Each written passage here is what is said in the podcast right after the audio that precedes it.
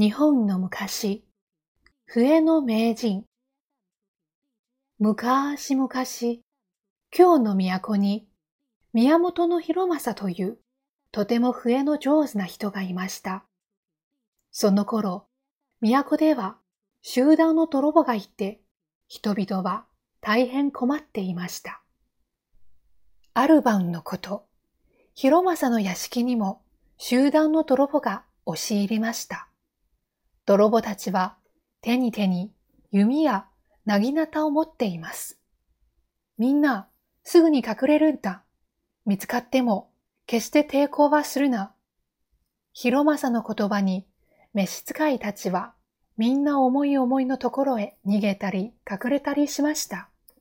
広政も縁の下に隠れてじっと息を潜めました。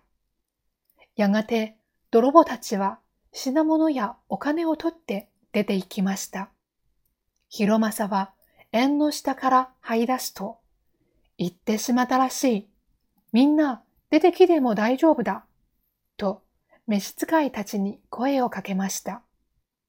幸い、みんなは無事で、怪我人もいません。何より無事でよかった。しかし、よく取っていたものだ。壊れた鍋の蓋までないではないか。広政が呆れながら座敷の中を調べてみると、幸い置き戸棚が一つ残されていました。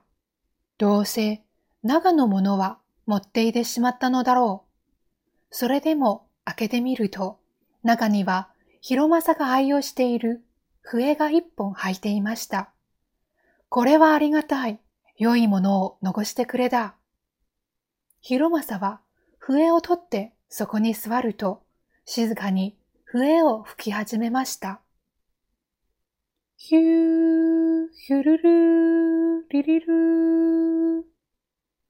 美しい笛の音色は高く低く暗い外へ流れていきました。広政の家から引き上がった泥棒たちは夜更けの都を歩いていましたが、いい笛の音だな、と先頭にいた泥棒の親分がふと足を止めました。本当にいい音色だ。うん、いい音色だ。みんな耳を澄ませて、うっとりとして聞き入りました。そして聞いているうちに、泥棒たちは自分たちのしたことが恥ずかしくなってきたのです。みんな、広政の素晴らしい笛の音色を聞いて、心が清らかになったのです。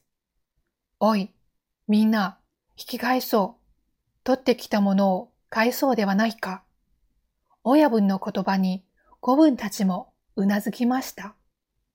さて、それからしばらくすると、あの泥棒たちが引き返してきたので、広政は驚いて笛を吹くのを止めました。